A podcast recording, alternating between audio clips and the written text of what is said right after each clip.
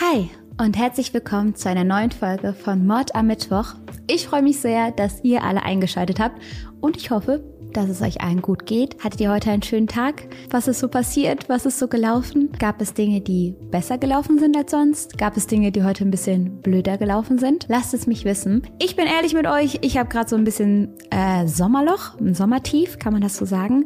Also vom Gefühl her ist es so, ich könnte 24-7 schlafen. Ich bin ein bisschen moody, ohne einen wirklichen Grund zu haben. Und ja, mir fehlt es einfach ein kleines bisschen an Energie.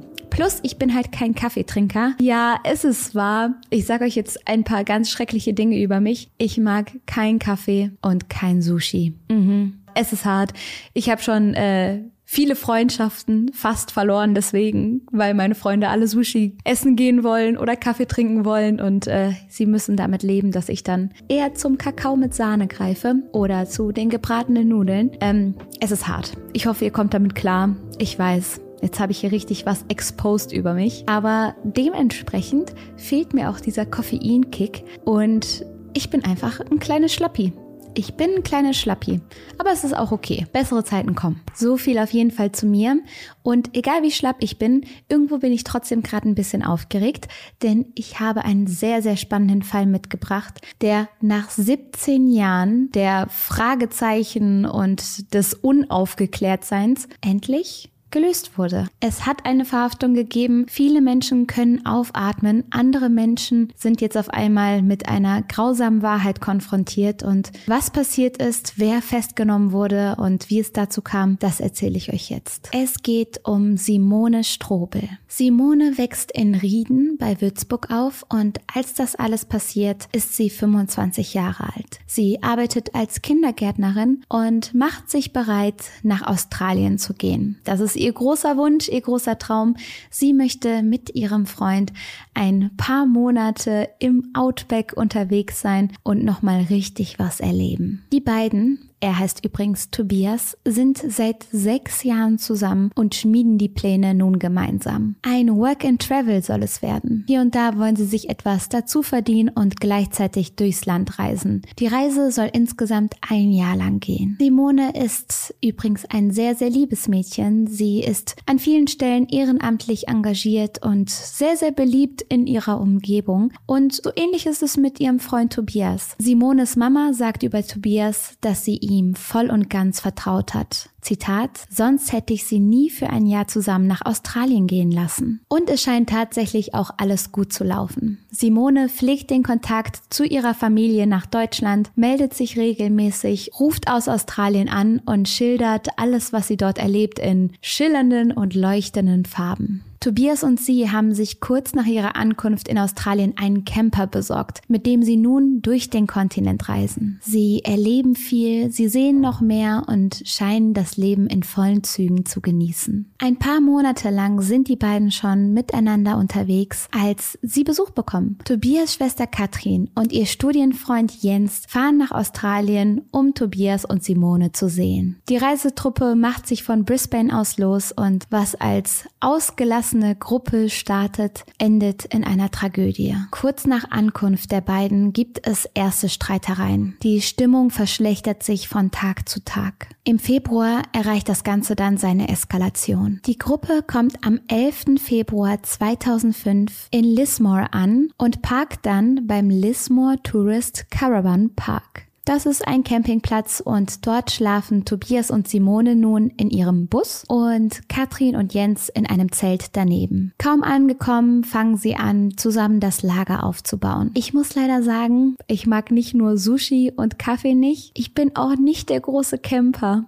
Heute mache ich mich, glaube ich, gar nicht beliebt, aber ich war ein paar Mal campen und klar, man ist der Natur sehr nahe und es ist ein kleines Abenteuer, aber ich bin so ein Warmduscher. Wahrscheinlich bin ich einfach nicht nicht tough genug dafür. Ich habe schon ganz gern meinen Plümo nachts und eine warme Dusche und mein, mein Shampoo und Conditioner und alles äh, geregelt und dabei. Wie sieht's da bei euch aus? Geht ihr gerne campen? Und kennt ihr diese Szenen, die ich hier gerade beschrieben habe, dass man dann zusammen sein Lager aufbaut und so? Das ist was, woran ich mich noch aus meiner Kindheit erinnere, dass man an einem neuen Platz ankommt, erstmal guckt, wo campen wir, wer baut was auf, wer fängt schon mal an zu kochen, damit wir alle schnell was zu essen bekommen, während die anderen das Zelt aufbauen. Das ähm, hat doch immer Spaß gemacht. Doch, das stimmt. Das waren schon die schönen Erinnerungen ans Campen. Abends gehen die vier dann auf eine gemeinsame Kneipentour. Sie haben ihr Lager errichtet und wollen sich nun dafür ein bisschen belohnen. Aber die Stimmung bleibt weiterhin schlecht.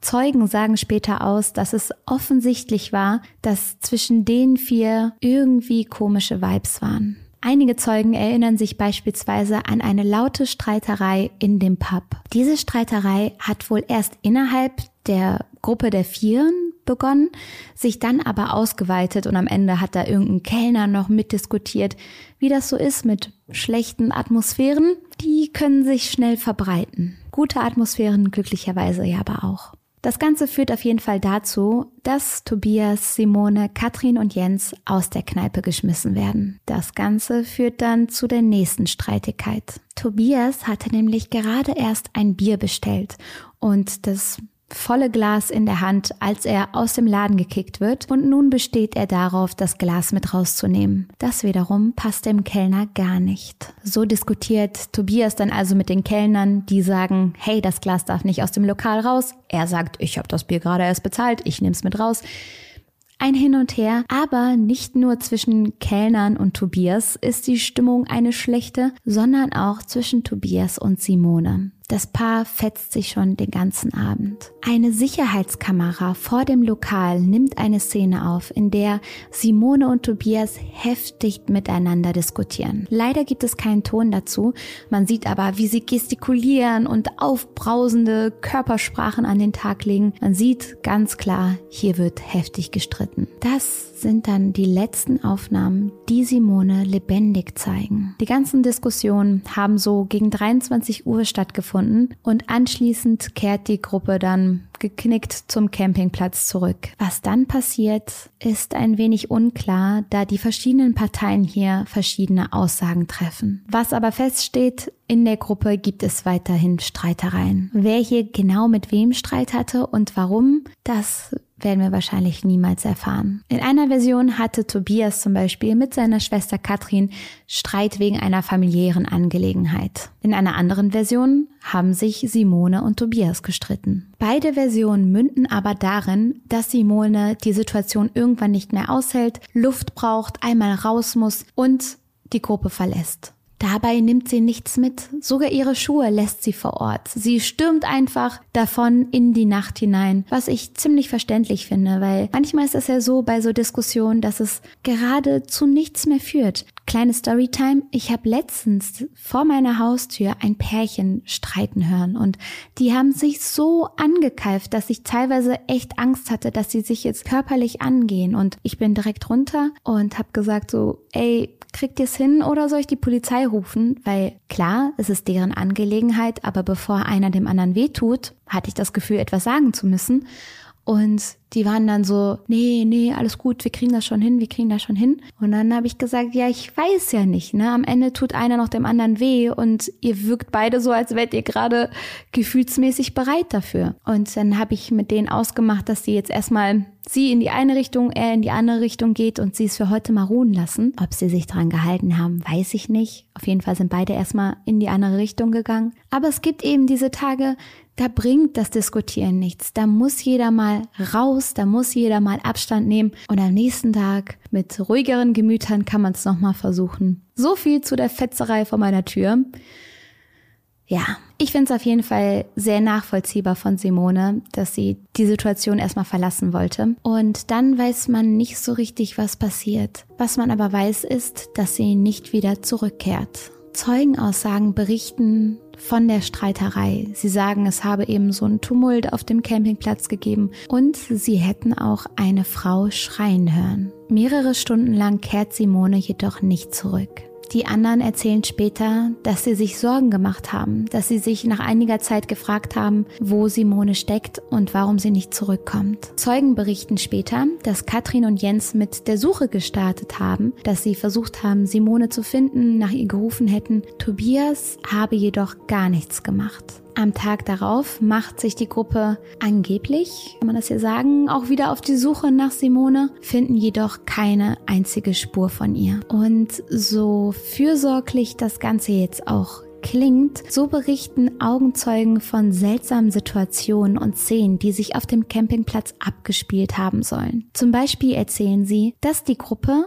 bevor sie nochmal laut nach Simone gerufen haben, bereits ihre Sachen gepackt haben. Das heißt, Simone war noch nicht zurückgekehrt. Sie war immer noch verschwunden und Katrin, Jens und Tobias fangen an, das Zelt abzubauen, die Tische einzuklappen, so als würden sie sich für den Aufbruch bereit machen, mit oder ohne Simone. Andere erzählen, dass die Suche bei weitem nicht so intensiv war, wie die Verdächtigen das später berichtet haben. Sie erzählen davon, dass die so ein bisschen nach Simone gerufen hätten, aber bei weitem nicht so panisch gewirkt hätten, wie es normal gewesen wäre. Also wie man es vermutet hätte. Denn wenn meine Freundin plötzlich nachts verschwinden würde und stundenlang nicht zurück kehren würde. Da würde ich aber den Campingplatz auf links ziehen. Holla die Waldfee. Anders aber diese Gruppe. Die melden Simone auch erst am späten Nachmittag als vermisst. Da ist sie schon die ganze Nacht lang verschwunden. Und den halben Tag. Tobias hat aber am ersten Tag von Simones Verschwinden bei ihrer Familie angerufen, also bei der Familie Strobel. Er hat den Vater um 5 Uhr morgens aus dem Bett geholt mit der Nachricht, deine Tochter ist verschwunden. Als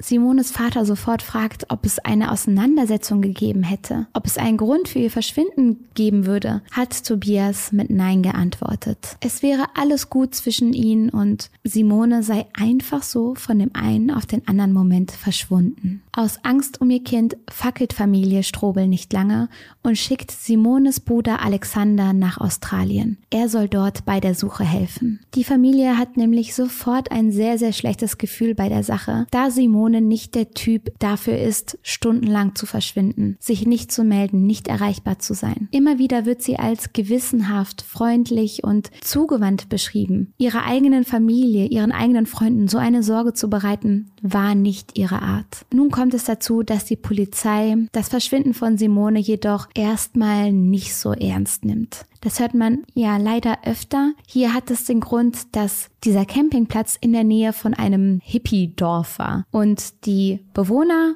in der Gegend waren dafür bekannt, häufiger auch mal Substanzen zu benutzen sich da ein paar Kräuter zu gönnen und sowas und dass da jemand verschwindet und dass da jemand Hai am Ende hinter irgendeinem Busch gelegen hat. Das waren alles Geschichten, die die Polizeistation zu Genüge gehört hatte. Als Simone zwei, drei Tage nach ihrem Verschwinden jedoch immer noch nicht zurückgekehrt ist, fängt auch die Polizei mit der Suche an. Und die findet schnell ein Ende, denn am sechsten Tag nach der Kneipentour der Gruppe findet man eine Leiche. Am Anfang ist es unklar, ob es sich hierbei um Simone handelt. Australien ist sehr, sehr heiß und die Leiche ist bereits stark verwest. Ein Hundeführer hatte sie auf einem Sportplatz nur um die 100 Meter vom Campingplatz entfernt gefunden. Die Leiche war mehr oder weniger in Blick Reichweite des Campingwagens von Simone und Tobias. Der tote Körper hatte keine Kleidung mehr an und wurde nur sehr amateurhaft und notdürftig versteckt. Man hatte lieblos ein paar Blätter über den Körper gelegt. Die Polizei vermutet, dass sie erstickt wurde, vielleicht mit einem Kissen oder mit einer Plastiktüte. Jedoch gab es keine Anzeichen einer physischen Auseinandersetzung, keine Anzeichen für einen Kampf. Und der Prozess des Erstickens ist ein langer, ein mühseliger, wobei damit zu rechnen ist, dass das Opfer sich mit voller Kraft wehrt und dann Kratzer verursacht, irgendwo Spuren eines Kampfes aufweisen kann, aber all das war nicht vorhanden. Es gab auch keine Hinweise auf einen Sexualdelikt. Die Polizei besorgt sich nun Simones Zahnbürste, macht einen DNS-Test und kurz darauf gibt es die Bestätigung. Bei der toten Frau handelt es sich um Simone. Strobel. Eine Schockwelle geht sowohl durch Australien als auch durch Deutschland. Australier als auch Deutsche zeigen der Familie Strobel und Freund Tobias nun Anteilnahme und Hilfsbereitschaft. Sie sammeln Geld für die Angehörigen und finanzieren auch Tobias Rückflug nach Deutschland. Am Zaun des Fundortes von Simone werden Kerzen, Blumen und Gedichte niedergelegt. Eine Anwohnerin sagt, wir waren alle schockiert, dass dieser junge Mensch in unserer ihrer Gemeinde ein so entsetzliches Ende genommen hatte. Während die Anwohner rund um den Campingplatz sich also sehr betroffen geben und sehr viel Anteilnahme zeigen, kritisiert Tobias in den Medien immer wieder die Polizeiarbeit. Er sagt, es wird nicht genügend dafür getan, dass man das Monster endlich findet. Ein Satz, der jetzt einen sehr ironischen Beigeschmack hat. Den Ermittlern fehlt jede Spur, um dieses Verbrechen aufzuklären. Die Eltern der 25-jährigen Simone hoffen und bangen um jeden weiteren Hinweis. Anfangs, wie das häufig so ist, gibt es erstmal jede Menge Spuren. Da ist zum Beispiel ein Mann, der auch Bewohner des Campingplatzes war. Er ist ein Kampfsportler und hatte im Nachhinein damit geprahlt, Simone getötet zu haben. Immer wieder bezeichnete er sie als Nazi-Bitch. Das hat er wahrscheinlich nur getan, um sich irgendwie aufzuspielen, denn vor der Polizei streitet er alles ab und die kann auch keinen Beweis dafür finden, dass er wirklich der Täter war. Er hat sogar ein handfestes Alibi und nur Gerüchte über sich selbst verbreitet. Alle weiteren Spuren führen auch ins Leere. Da gibt es zum Beispiel einen anderen Mann, der auch schon vorbestraft ist und auch der hat ein Alibi. Also jeder Anhaltspunkt verschwindet nach kurzer Ermittlung und löst sich in Luft auf. 2005 schalten sich dann auch deutsche Ermittler ein und reisen nach Australien, um den Behörden dort vor Ort zu helfen. Mehr als ein Dutzend Zeugen werden befragt, doch der Mord bleibt unaufgeklärt. Es gibt keine Spuren, die auf den Täter hätten schließen können. An dem Zaun, an dem man Simones Körper gefunden gefunden hat, findet man jedoch ein einziges Haar. Da fehlt aber leider die Wurzel. Und